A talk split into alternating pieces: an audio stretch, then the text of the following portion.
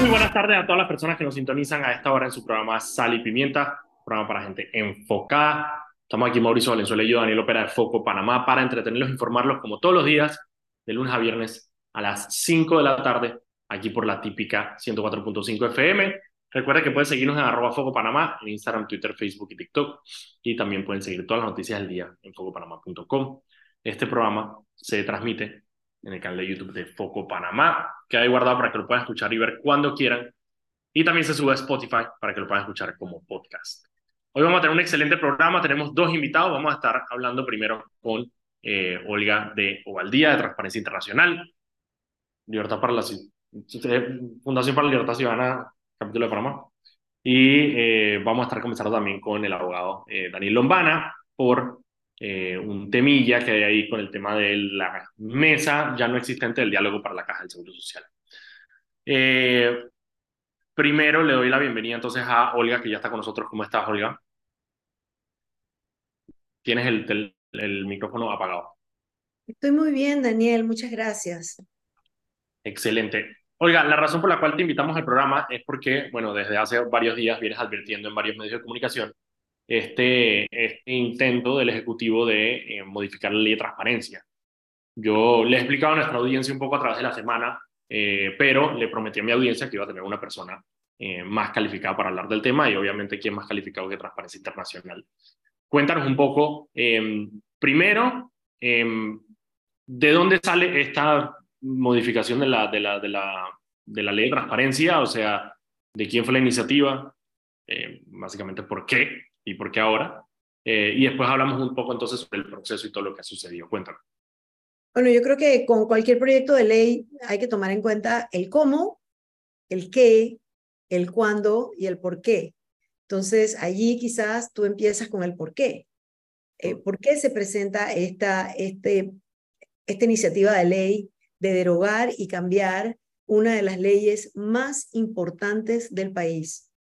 Es la ley que permite quizás es bueno que, porque tú dices transparencia y de pronto la palabra transparencia no se entiende, em, y la ley de transparencia lo que garantiza es que pone en blanco y negro que la información pública, toda la información que tiene que ver con el uso de los recursos, a cómo se destinan, cómo se ejecutan y la conducta de los funcionarios es de naturaleza pública. Entonces, ¿qué quiere decir eso?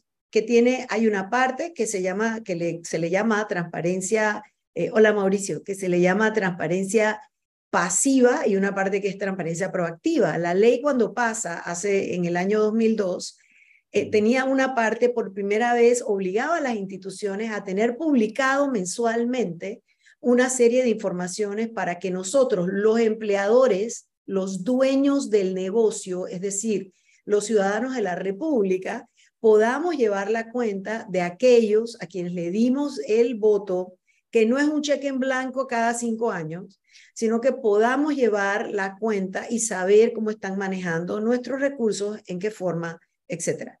Eso es... que me gustó porque esto es como una clase, espérate. Entonces, esa era transparencia activa o pasiva? Proactiva, proactiva. Ok, proactiva es la, de, la del Estado publicando las cosas. Claro, oficialmente, eh, eh, obligatoriamente. Eso es cuando tú entras hoy día y tomó mucho tiempo generar esa cultura, porque la ley pasó y pasó varios años en que, en que estaba la ley, pero las instituciones no estaban publicando lo que la ley pide, la planilla, el presupuesto, la ejecución presupuestaria, los gastos, los viáticos, los contratos de servicios profesionales, etcétera, etcétera.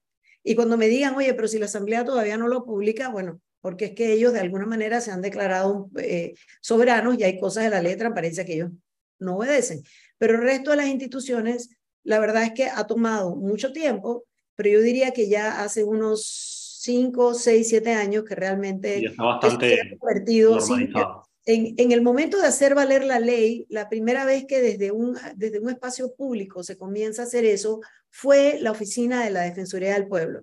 En ese tiempo, el defensor del pueblo era el, licenciado Juan Antonio Tejada, y él viendo que la ley necesitaba ser puesta en valor, eh, aplicada, crea un nodo de transparencia en línea en la Defensoría del Pueblo y es la primera vez que los panameños podemos hacer cosas como, oye, déjame ver esta planilla, quién está contratado aquí, por cuánto, cómo, cuáles son los salarios del Estado, si, si se justifica o no, etcétera, etcétera. Lo que para nosotros hoy en día es un derecho, oye, a nadie, a nadie duda que lo tienen que hacer y cuando ocurre la omisión, entonces realmente uno lo siente como cómo se le ocurre que no van a estar publicando lo que tienen que publicar.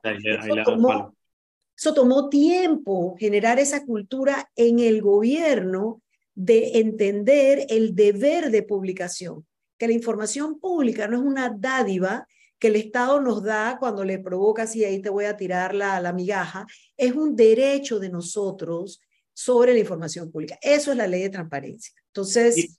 Y, Olga, una, una preguntita así, ya que estamos hablando del tema. ¿Por qué las juntas comunales quedaron de alguna manera excluidas? O si están incluidas en la ley y simplemente no les ha dado la gana. Esa es la pregunta del millón de dólares. Sí, no están incluidas en la ley. Hace rato ya que, que ocurre, ahí también ocurren distintas cosas. Una de ellas fue que no fue hasta la administración pasada que la Autoridad de Innovación Gubernamental comienza a hacer cosas como habilitar aquellas entidades públicas que ni siquiera tenían página web o no estaban realmente eh, conectadas, no tenían acceso a Internet, no tenían personal que supiera manejar digitalmente.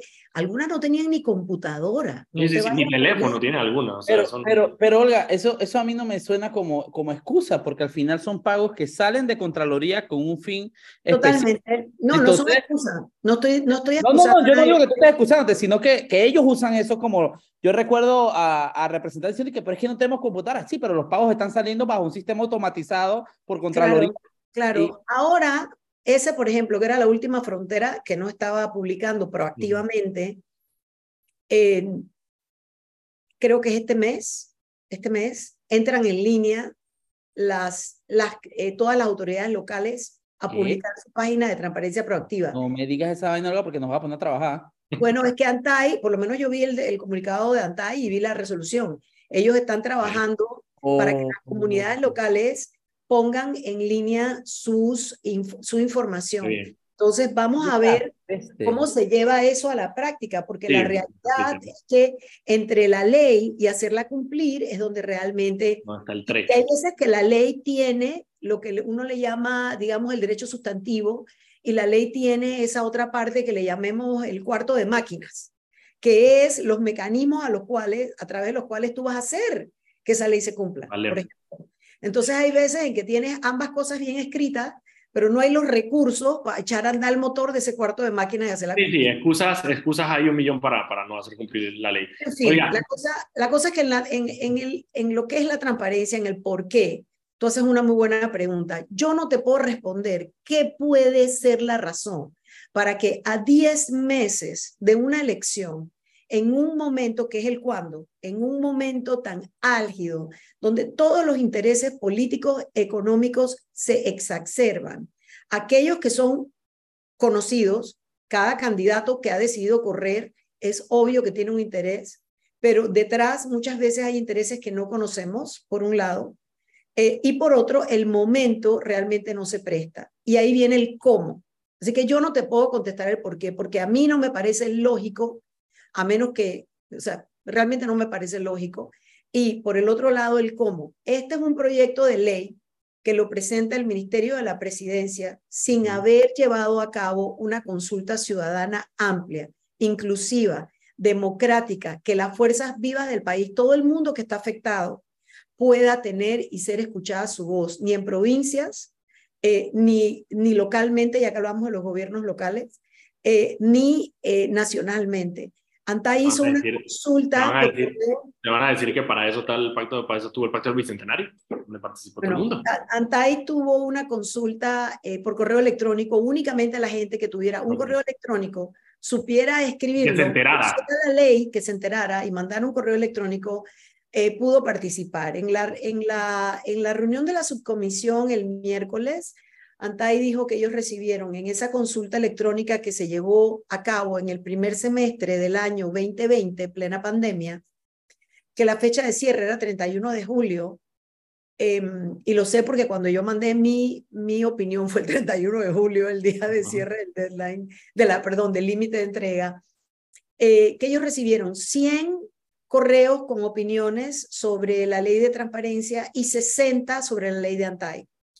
Eh, pero únicamente están presentando ahora y, ya no supimos más nada o nada más hasta eh, y nadie vio realmente el proyecto de ley como, eh, como quedó, como fue presentado por la presidencia, salvo que después que fue presentado, bajarlo del, del sitio web de la Asamblea donde se publican los proyectos de ley Legipam eh, para los, las personas que nos escuchan, pueden entrar a Legipam, poner número de proyecto 1031 y lo pueden bajar y lo pueden ver.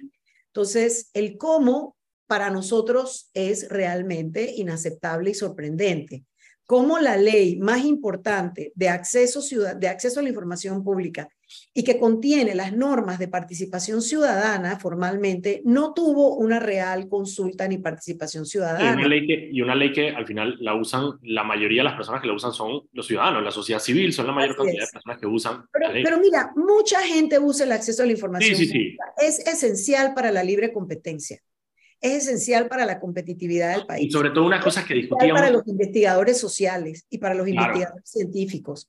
O sea, es esencial es esencial y sobre todo que en Panamá, eh, una de las cosas, y ahorita te iba a preguntar sobre eso, porque una en Panamá, una de las grandes diferencias que hay con otros países, por ejemplo, es que no limita la manera en que se puede hacer ese pedido de información. es decir, en Panamá es súper libre, que gratuito. Hacerlo a mano y lo entregas y no pasa nada. Es el, individuo frente al Estado, sí tiene que tener la, la, la solicitud, tiene unas características, tiene que tener la identificación del que la pide, su número de cédula, o su número de residencia, tiene que decir qué información específica quiere y a quién se la está pidiendo, tiene que tener fecha y tiene que haber sido entregado. Em, em, en, otros países tiene que ser por medio de poder de abogado, ¿sabes? O sea... Exacto, exacto. Ese es un tema importante porque hay un cambio en la ley que, que va a complicar las cosas mucho. En, en el ahorita vamos, ahorita vamos eso porque ahorita te voy a preguntar sobre ese es el, Entonces, para nosotros, el cómo no es el correcto, el cuándo, pues es impensable que realmente tú puedas pensar, y además con toda la cantidad de leyes importantísimas, como el contrato minero y otras. Está entrando el lunes a debate. no sabríamos ni una vigésima parte de la realidad de lo que, lo que ha implicado ese contrato para el país sin una ley de transparencia por el medio, además, Em, eh, y otras leyes más de, de, suma importancia y otros contratos de realmente hipermillonarios de los cuales necesitamos transparencia en la rendición de cuentas de estos instrumentos. Así que el cómo, el cuándo y el por qué a nosotros nos parece que no es el momento. Ahora bien, del otro lado, para antes de entrar al que, del otro lado, he escuchado eh, que tanto la sociedad civil ha pedido que la ley de transparencia eh, se modernice eh, y ahora que, están, que están abocados a hacerlo, estamos diciendo no es el momento. Bueno, yo te quiero es el argumento de Leandro Ávila. Sí, yo te quiero aclarar dos cosas. Uno, en el reto transparencia que, que firmó el presidente de la República y lo metió en su, en su programa de gobierno, lo que nosotros pedíamos desde el reto de transparencia en este tema era dos cosas.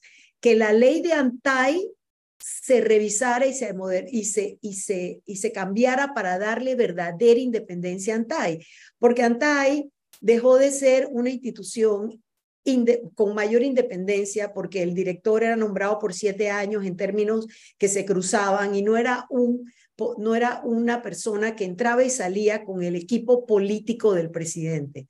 Esa ley se cambió en la administración Varela y el director de ANTAI se convierte en, una, en un funcionario político más del gabinete del presidente prácticamente. Entonces allí hay un tema de independencia que es muy importante, especialmente en este proyecto de ley que ahora le otorga a ANTAI toda una serie de, eh, de, funciones y lo convierte en un órgano garante y no nada más en un órgano rector, por un lado, y lo siguiente que le pedíamos a la, y que lo pusieron en su plan de gobierno era el estricto cumplimiento de la ley de transparencia.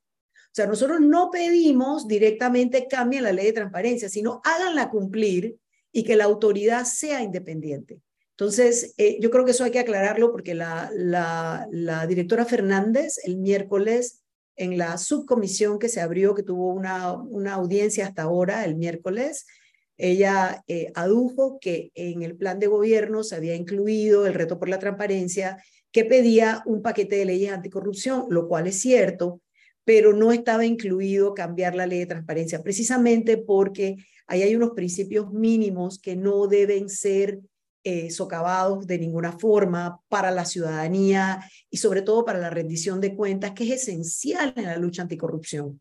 Olga, disculpa, tenemos que irnos un cambio ahorita mismo y en segundo bloque vamos a seguir discutiendo eh, un poco más sobre, sobre este tema que realmente deberíamos todos los panameños estar interesados porque al final es la utilización, algo tan básico como la utilización de, de, de, los recursos del Estado. Así que vamos un cambio y rezamos en unos minutitos más con sal y pimienta. Gracias. Estamos de vuelta aquí en su programa Sal y Pimienta, un programa para gente enfocada. Estamos aquí Mauricio Valenzuela y yo, Daniel Opera, de Foco Panamá para entretenerlos e informarlos como todos los días de lunes a viernes a las 5 de la tarde, aquí por la típica 104.5 FM. Recuerden que pueden seguirnos en arroba Foco Panamá en Instagram, Twitter, Facebook y TikTok, y también pueden seguir todas las noticias del día en focopanamá.com. Está con nosotros conversando Olga de Ovaldía, de la Fundación para el Desarrollo de la Libertad Ciudadana. Ahora sí, capítulo. Me el desarrollo, es que me faltó el desarrollo la vez pasada. Respiraste, respiraste entre, entre la primera parte y la segunda parte. De la Libertad Ciudadana Capítulo Panamá Transparencia Internacional. Capítulo Panameño Gracias. Eh, Ahora sí. Olga, estábamos hablando de, esta, de, de, la, de la, ley de, transparencia. Una de las cosas que te quería preguntar antes de, que, que, entremos, el proyecto de ley, ¿verdad? De que entremos en el, en el qué y en lo que ha pasado a lo interno de la Asamblea. Ajá. Quería preguntarte, porque la ley de transparencia que tenemos ahora mismo es, es buena, o sea, es una ley buena. Todavía es una ley buena. Tú que estuviste en parte de ese proceso al principio, ¿cómo metieron ese golazo? O sea, ¿cómo se dejaron meter ese golazo el gobierno? Lo digo golazo por el sentido de que, claro, hemos luchado tanto porque el gobierno sea más transparente que mirando hacia atrás pensamos, bueno, pero ¿cómo se logró esta ley? En el 2002, cuando esto pasa, la Fundación para el Desarrollo de la Libertad Ciudadana fue esencial en, en, en toda la incidencia en que se logró esta ley, pero eso lo hicieron otras personas, no lo hice yo. Yo no era parte de la fundación en ese momento ni siquiera era parte de la vida, digamos, pública nacional, porque estaba en mi casa dedicada a ser mamá. Eh, y eh, cuando el pelado cogió para primer grado, entonces yo regresé a la, a la vida laboral. Okay, ahora sí. Eh, y, pero gente como el abogado Rodrigo Noriega, gente como el abogado Fernando Berguido, que era el líder de la fundación en ese momento, y otros abogados, gente como Carlos Ernesto González Ramírez, gente, abogados muy conocidos y muy serios que fueron em, parte de ese proceso. Recordemos que en este país generalmente, por una razón u otra, ya sabremos cuál es, hay avances hacia la transparencia que son precedidos por escándalos terribles. Y lo que había pasado era el gran escándalo del CEMIS. Mm, Entonces, eso dio pie a poder generar ese espacio de trabajo es, un poco, digo, proporciones guardadas, creo que proporciones guardadas. Ustedes recordarán que el Código Electoral de 2017, el que se trabaja en la mesa de reformas electorales después de la elección de 2014, permitió por primera vez que entraran normas de reporte y control. No son perfectas, no faltan, pero por primera vez entran al Código Electoral normas que tienen que ver con la financiación privada de la política. Y, y tú puedes decir, ah, no, pero eso se le da mil vueltas, pero las normas entraron. ¿Por qué entraron? Porque el país entero vivía un empachamiento moral y psicológico y económico de lo que se había gastado en la campaña del 2014, que todavía no sabemos cuánto fue, desde el gobierno, en la administración, en el poder, tratando de reelegirse y repetir. Entonces, yo creo que hay grandes momentos en la historia del país que van montados así, un escándalo, un susto, entonces, eh, entonces hay un avance. Eso eh, hay incluso... Y me parece, y, eso, y eso yo lo hablaba, bueno, lo hablaba en su momento con, con, con Ana Matilde Gómez de eso, que eso es parte de lo que falta en este momento. O sea, después de todo lo que hemos visto de Odebrecht, Panama Papers, Blue Apple y todo esto, faltó esa parte de reforma precisamente ante, ante, la, ante la cantidad de escándalos que hubo en, en la administración de Ricardo Martinelli. No hubo ese componente. De, yo, yo te voy a decir que el proceso de la reforma electoral de este año, de la mesa de trabajo de la reforma electoral, haberlo acortado, apurado a dos años en lugar de tres, haber pasado, haber pasado eh, una norma que decía, bueno, ahora la ley tiene que haber Sí, el código tiene que haber pasado dos años antes de la elección, más la pandemia acortó ese proceso. Adicionalmente, los diputados, por primera vez de que, desde que estos procesos comenzaron a darse, en la misma asamblea no respetaron el pacto de, que de alguna manera se hace en la mesa de la Comisión de Reformas Electorales, donde cada partido tiene un puesto versus cuatro puestos de la sociedad civil. ¿Me explico?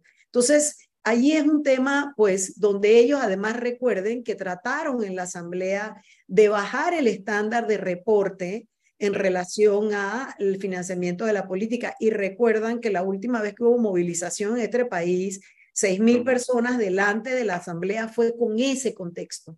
Entonces, em, eh, sí, nos ha faltado eso. Y la ley de transparencia, nuevamente, ante, ante lo que hemos visto con un sinnúmero, bueno, no es un sinnúmero, es un número múltiple de circunstancias ya de uso de fondos discrecionales en esta administración y sobre todo ese descenso de tener múltiples entidades que deciden que la información que es pública la declaran restringida, fuera de las 10 causales que tiene la ley. La confusión de la propia ANTAI entre qué es la protección de un dato personal de la persona privada y qué es información pública. Eh, utilizar ambas leyes para que actúen de mordaza a los medios de comunicación. Es decir, estamos teniendo un descenso formal en, en el deber de transparencia. En ese contexto es que se presenta este proyecto que ahora viene el qué. Este proyecto tiene, como todas las leyes, la parte esa sustantiva, donde tú tienes qué son los derechos que da la ley. Y luego tienes la otra parte, que es lo que yo te digo, que se llama el cuarto de máquinas, que no me lo inventé yo, ese es un término de un de un profesor argentino buenísimo que se llama Roberto Gargadela. Googleenlo por ahí en, para que oigan sus conferencias acerca de las es constitucionalista.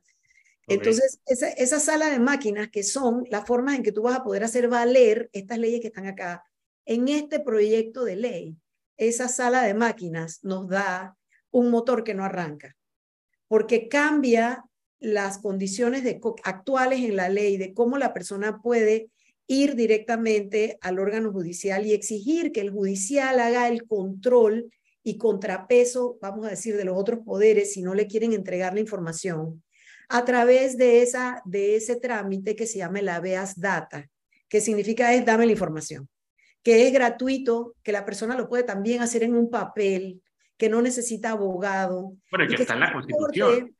sí, y que si la Corte encuentra que el funcionario que negó la información lo hizo fuera de la ley y ordena la entrega de la información, la Corte tiene una serie de sanciones para sancionar a ese funcionario que es responsable de la información de acuerdo a la ley.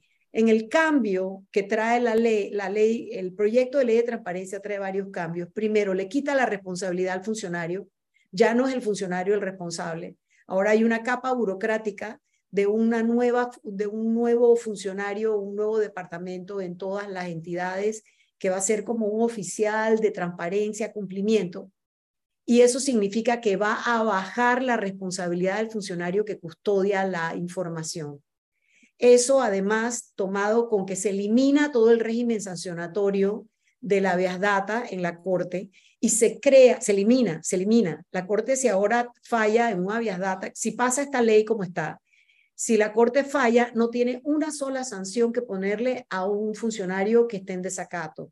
Entonces, no hay ninguna consecuencia para el funcionario. Eso no ayuda a promover la cultura de responsabilidad en cuanto a la información pública, por un lado. Por otro, crea una nueva vía de reclamo eh, administrativo por vía de ANTAI, que ahora se erige como un ente garante tiene esta nueva, este nuevo proceso abreviado y ellos mismos son los que van a dictar el criterio y el fallo de si el propio funcionario, digamos, de su poder, eh, lo niega, entonces ellos mismos son los que van a fallar. Y si tú quieres recurrir esa decisión administrativa, ¿a dónde tienes que ir?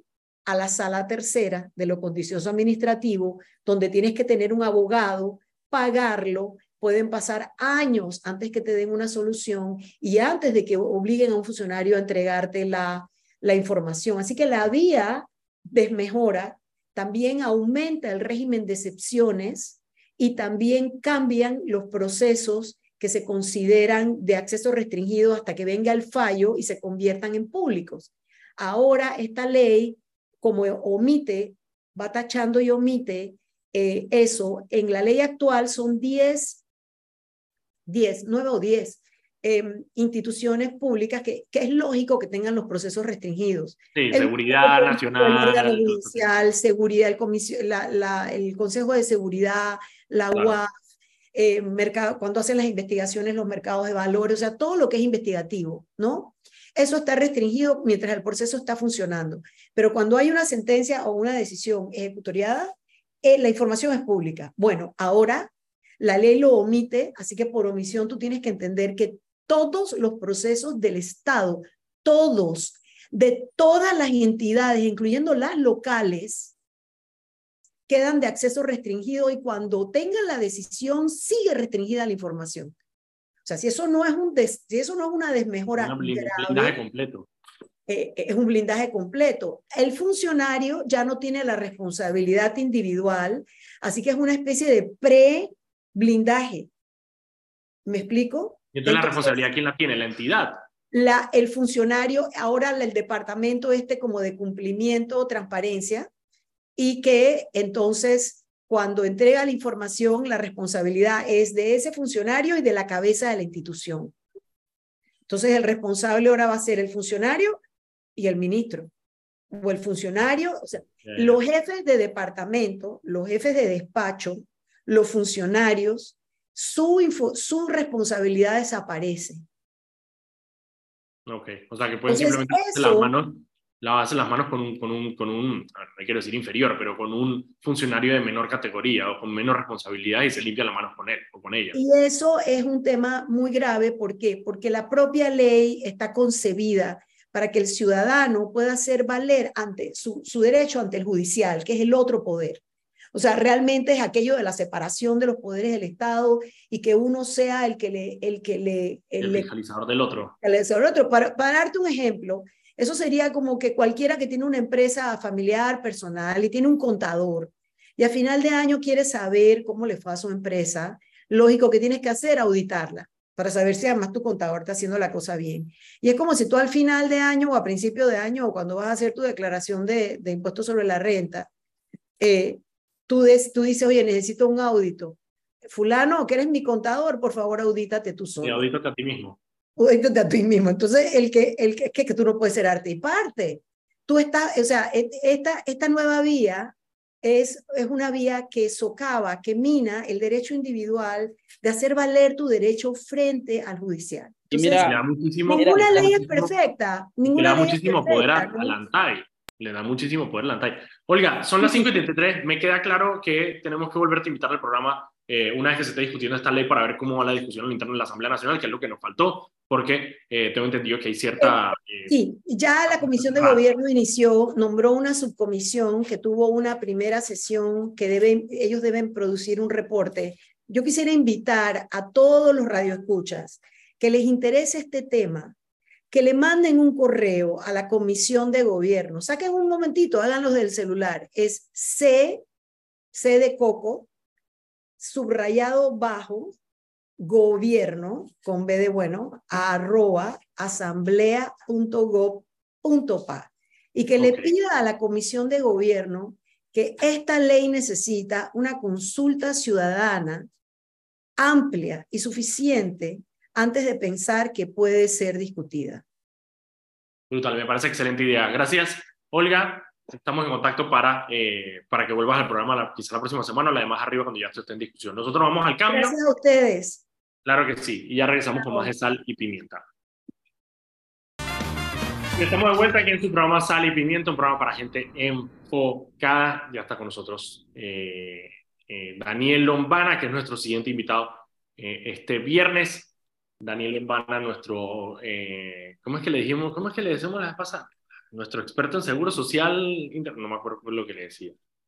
Algo así. Algo por ahí. ¿Cómo estás, Daniel? Bueno, aquí dentro de lo que cae bastante bien, pero un poco estresado con las últimas ñamesuras que se inventó la Junta Directiva de la Caja. Preocupado, voy para allá, voy para allá. La razón por la cual invité a Daniel Lombana el día de hoy es porque sale una nota en, la prensa donde eh, el gobierno anunció que va a eliminar el diálogo de la Caja del Seguro Social. Eh, bueno, ellos usaron la palabra reestructurar. Reestructurar el diálogo de la Caja del Seguro Social, eh, que contaba con diferentes tipos de actores. Estaba movimiento juvenil, estaban trabajadores, había, eh, ¿cómo se llama? Los, el grupo este de, de los pacientes con enfermedades crónicas, eh, estaban varios gremios empresariales, había, estaba la FENACEP, que es la Federación de Empleados Públicos, había un pocotón de actores en esa mesa, y ahora el gobierno dice que lo va a reemplazar por una mesa eh, muchísimo más pequeña, donde básicamente va a ser una discusión tripartita, es decir, solamente gobierno, empleadores y empleados. Ese va a ser el diálogo de la Caja del Seguro Social. No me queda claro cuál es el fin. Eh, Cortizo, la narrativa que él ha mantenido durante todos estos años es que la mesa tiene que resolver y la mesa tiene que brindar soluciones y la mesa y la mesa y la mesa. Eh, y ahora entonces eliminamos la mesa y no estamos muy claros si es que eh, van a tratar de llegar a una solución antes de que se acabe el gobierno. O sea, no me queda muy claro cuál es el fin. Y por eso invité aquí a Daniel Lombana, que Daniel fue parte de la mesa del diálogo de la Caja del Seguro Social, representando a los eh, diputados independientes eh, y también representando al movimiento Panamá Joven. Cuéntame un poco entonces en qué queda la mesa. Ya queda, queda, ya se acabó pues. Mira, primero que nada, esto es una verdadera desfachatez. Yo he estado muy sorprendido porque o sea, vivimos en, en sociedades que cada día reclaman más participación ciudadana, más espacios de diálogo, más espacios para para ser escuchados. Y es un retroceso total pasar de una mesa que tenía más de 20 representaciones a pasar a una mesa donde solo va a haber tres, básicamente. Y es todavía más ridículo cuando vemos que esos tres son tres actores que están en la junta directiva de la Caja del Seguro Social. Entonces, ¿para, ¿para qué queremos una mesa de diálogo entre los mismos tres que ya se sientan ahí todas las semanas y no resuelven? Eh, es, ridículo, es verdaderamente ridículo. Estas presiones están desde que la mesa del diálogo se estructuró la vez pasada. De hecho, era uno de los primeros reclamos. Eh, había actores que decían que hay gente que no tiene por qué estar ahí. Y a mí eso me parece algo, algo extremadamente soberbio porque una de las cosas que yo siempre comentaba es que la Caja de Seguro Social se financia desde el Estado. Y teniendo en cuenta que nosotros no vamos a, a tener discusión sobre paramétricas, o sea, ese es uno de los debates que más la gente quiere obviar. Entonces, la otra solución... Para los que están y los que quizás no saben es la posibilidad de, por ejemplo, aumentar la jubilación o aumentar las cuotas de, de jubilaciones necesarias para poder jubilarte.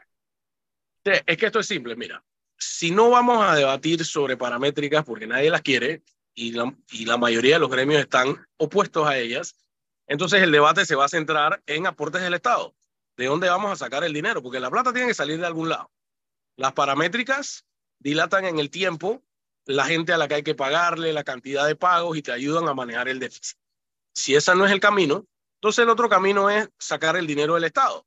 Y a mí me parece sumamente injusto decir que hay para el dinero del Estado solo tienen voz y voto tres, tres sectores. Sí. Porque al final estamos hablando... Dos, sectores, porque el otro es el gobierno. Sí, el otro es el gobierno que, que maneja la, la plata de todos. y estamos hablando aquí de miles de millones que se van a necesitar y especialmente un actor muy importante. No es que otros sean menos importantes, pero hay uno que se va a ver muy afectado, que son la, es la representación de la juventud porque precisamente la generación joven, los que vienen entrando y los más jóvenes que entraron al sistema de cotizaciones, son parte del debate. Ellos entraron al sistema mixto, el fondo mixto, y parte de las propuestas es tomar el dinero del fondo mixto, que ahora mismo está saludable, tomarlo para financiar el déficit del sistema viejo. Entonces, tener ese debate excluyendo a las representaciones de la juventud que estaban en la mesa Y no es algo que está pasando por el sistema tripartito, sino algo que se está haciendo exprofeso. Eh, vamos a sacarlo de la mesa porque ya estaban y ahora vamos a debatir sin ellos cómo les vamos a coger su dinero para financiar un déficit viejo. Eso está totalmente fuera de orden, sin mencionar que ¿para qué empezar de cero? O sea, ¿para qué empezar de cero cuando ya tú tienes... Entiendo Mira, vamos a ver, son las 5 y 45, ya entendimos más o menos la situación, vámonos al cambio cuando regresemos. Quiero que, que, que hablemos un poco sobre eso, o sea, porque yo no entiendo exactamente qué es lo que... Y bueno, y al no dar información, y lo dije, ayer no me acuerdo que estaba hablando de Maribel, lo dije, cuando no hay información, el único camino es la especulación. Entonces, hablemos un poco de sobre cómo sería eso, porque yo no entiendo muy bien qué es lo que quiere hacer el gobierno. Vamos al cambio y ya regresamos con más de sal y pimienta. Y estamos de vuelta aquí en su programa Sal y Pimiento, programa para gente enfocada. Recuerden que pueden seguirnos en arroba Foco Panamá en Instagram, Twitter, Facebook, TikTok y también pueden seguir todas las noticias del día en focopanamá.com. Estamos conversando con el abogado Daniel Ombana sobre el tema de esta nueva decisión del gobierno nacional de eh, reestructurar, como le dicen ellos, el diálogo de la Caja del Seguro Social. Y la pregunta que te tenía, Daniel, tú que estás más empapado en el tema es, bueno, recientemente hubo una visita de eh, la OIT, bueno, ayer, antes de ayer, acá a Panamá. ¿Tiene algo que ver esto con el tema de, de, de esta reestructuración del diálogo de la Caja del Seguro Social? Yo pienso que sí tiene que ver porque cuando se presentó el informe de la OIT en septiembre del año pasado, era, el, era en teoría el momento que había que reanudar el diálogo. Ellos, para ganar tiempo, se sacaron de la manga que ahora querían que la OIT viniera a Panamá a presentar el informe. Pero se pensaba que esta presentación iba a ser en el diálogo. Claro, Lo hicieron fuera del diálogo, se lo presentaron al presidente y se lo fueron a presentar a la junta directiva de la Caja de Seguro Social. Y luego de eso, entonces viene la decisión de reanudar el diálogo reestructurado, que no es ninguna reanudación, es empezar de nuevo. Y algo que a mí me llama mucho la atención es que este gobierno te saca la seguridad jurídica cada vez que les conviene. Cuando te tienen que justificar una concesión, seguridad jurídica. Cuando te tienen que justificar un contrato, seguridad jurídica. Pero cuando tienes una mesa... cómodo usar siempre. Claro, pero cuando tienes una mesa con reglas, con metodología votada y aprobada por un montón de sectores, ahí sí vale tres pitos la seguridad jurídica, le paso por encima, borro eso y me invento una mesa nueva. ¿Qué sectores aprobaron, Daniel? ¿quiénes, ¿Quiénes estuvieron de acuerdo con esta nueva reestructuración de la mesa de diálogo del seguro? Esto viene de la Junta Directiva de la Caja de Seguro Social, lo cual es una de las cosas... Claro, la OIT fue, o sea, fue, se reunió con el presidente y el presidente se reunió con la caja, con el directorio de la caja. Lo cual es la, OIT, ¿La OIT fue la que propició esta reestructuración o cómo? Mira, la OIT es partidaria de el sistema este llamado tripartito. Ellos son partidarios de eso, igual que otros miembros de la, de la directiva de la Caja de Seguro Social. Y, y esa cantaleta viene hace tiempo, viene hace tiempo. Recuerden que cuando estábamos en el diálogo, se, los disidentes se fueron a la asamblea, ya que Cristiano los auxiliara para... Y, y la mesa del diálogo se paró firme y no, se, no permitió que la asamblea se entrometiera y presionara para que se reestructurara. Esto viene hace tiempo. Eh, así que... Y viene, y viene, y viene, y bueno, y por eso te digo, o sea, los sectores que están representados en la, en la, en la, en la, en la Junta Directiva de la Caja del Seguro Social de ambos lados, tanto los empleados como los empleadores, eh, sí, siempre han dicho, como dice Daniel Lombana, que prefieren un diálogo mucho más cerrado, pero es que un diálogo mucho más cerrado simplemente es un diálogo más excluyente.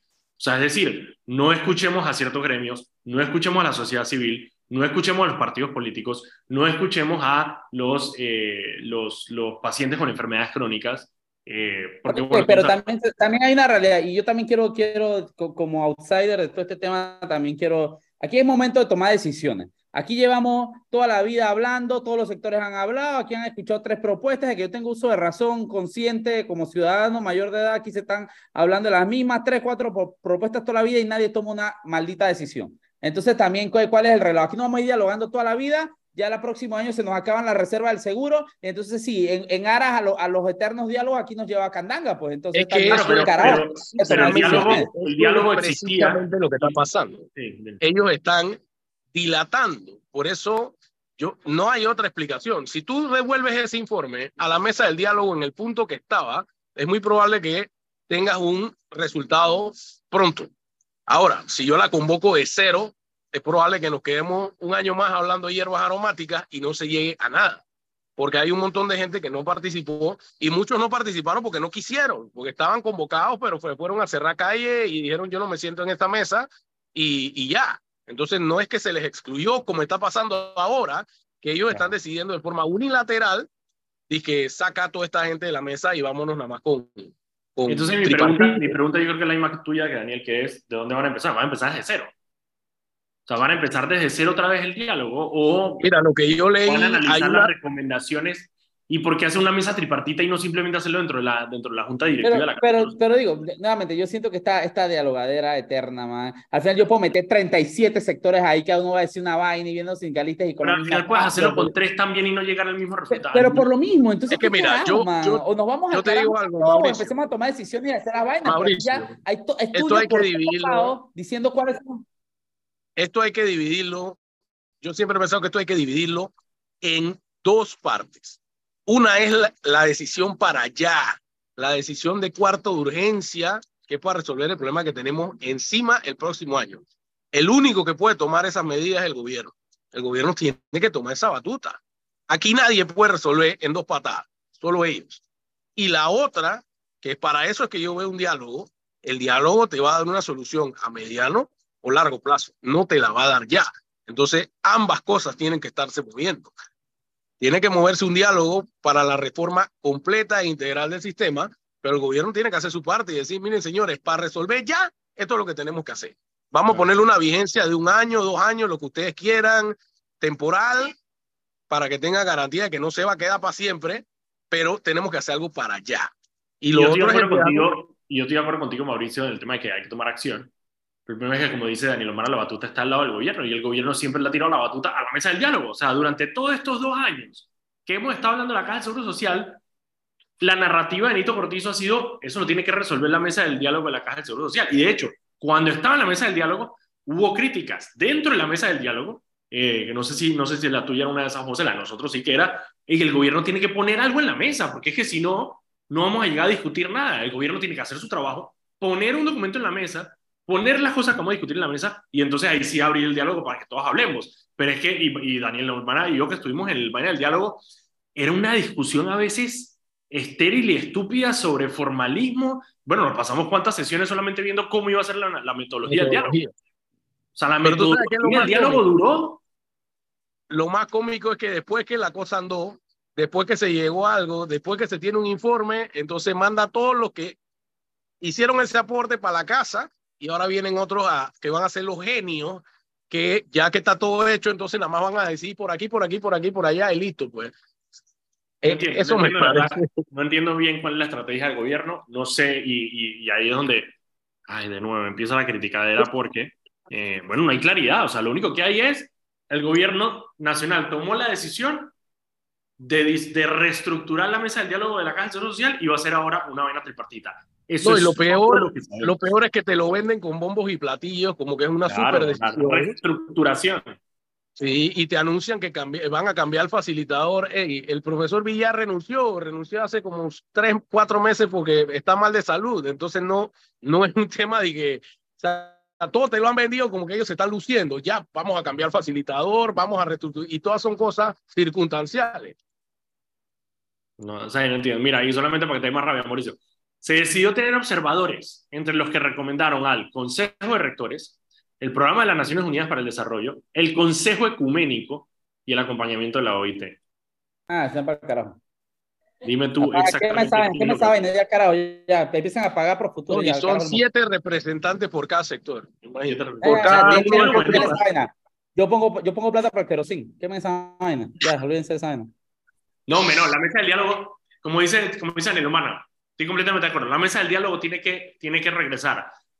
Si no para tener una decisión a corto plazo, como una mesa de diálogo para ver a largo plazo qué es lo que vamos a hacer con la caja de seguro social. Porque lo que dice Daniel Humana, aquí lo que va a pasar es que estos siete de cada sector se van a sentar y donde empiecen, por ejemplo, y si, y si gana, y si empiezan a votar y decidimos que vamos a hacer paramétricas que habíamos dicho claramente que no íbamos a hacer, O si llegan y salen y dicen, mira, lo que vamos a hacer aquí es, hay que hacer paramétrica.